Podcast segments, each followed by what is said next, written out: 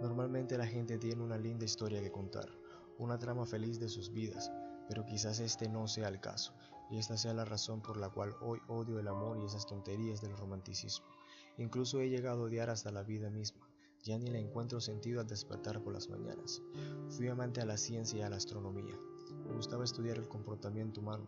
Me intrigaba saber cómo funcionaba la mente, pero hasta esto he llegado a odiar como no se imagina.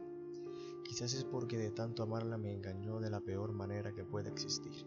Bastará con decir que yo era un joven como tú, que le sonreía a la vida, que amaba cada momento de ella.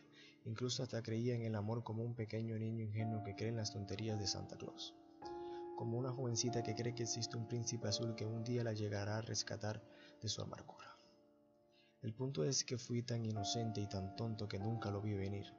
Ya me había sucedido un millón de veces, pero esta ocasión fue diferente. Se sentía tan real que no lo puedo creer aún. Siento tanta vergüenza de mí que he dejado de lado mis amistades y la vida social que un día quizás tuve. Lo que queda de mi mente aún se encuentra en shock.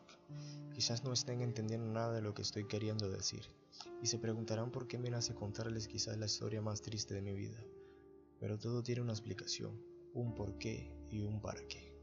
Aún no le encuentro el para qué a esta experiencia tan desastrosa y tan vergonzosa que me ha sucedido, o quizás tiene una pobre explicación como la del nacimiento del estúpido mundo, que aunque hayan pasado miles de años, aún la ciencia y la religión no se han puesto de acuerdo, o quizás sea la religión que no quiere compartir la teoría de la ciencia, y como son tan pocos creativos, inventaron una explicación tan pobre y tan vaga como la que hoy conocemos. Pero no es eso, sin embargo, de lo que les quiero hablar ahora. Quizás haya un poco más de tiempo en alguna otra ocasión para hablarles de este asunto.